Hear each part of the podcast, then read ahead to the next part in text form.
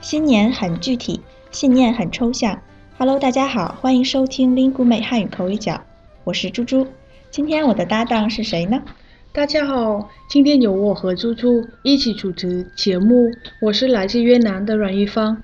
玉芳，中国的春节过去已经很久了，但是前几天我看到东南亚的很多国家又迎来了他们自己的新年，他们用泼水来庆祝新年的到来。哦，我知道了，猪猪，你说的是泼水节，对吧？对呀，越南也有这个节日吗？没有，我们越南的新年是跟中国一样的，也是农历的。嗯，玉芳，我要说一个你的发音问题。新年，新是一声，年是二声，你刚才说成了信念，信念就是另外一个词了。哦，新年，这样对吧？对，好多了。新年的意思很简单，就是新的一年，New Year。新年的时候，我们会对别人说新年快乐。那猪猪信念是什么意思啊？嗯，信念和新年比起来，意思就比较抽象了。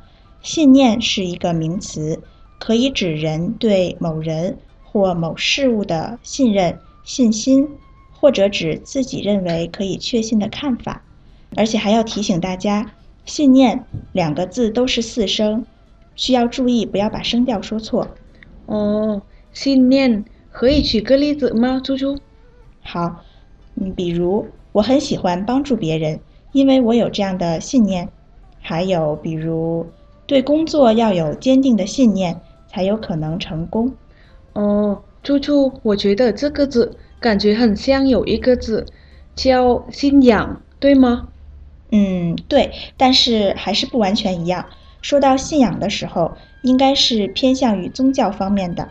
而信念就是一个人个人的一种思想的体现，很广的一种含义。我这么说，你明白吗？嗯，我大概明白了。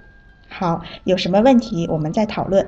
听众朋友们，新年很具体，信念很抽象。关于新年和信念的讨论，你听明白了吗？我是猪猪，您刚才收听的是由 lingu-mei 出品的 Speak Chinese 系列节目。本期节目就先到这里了。我们下期再见，再见。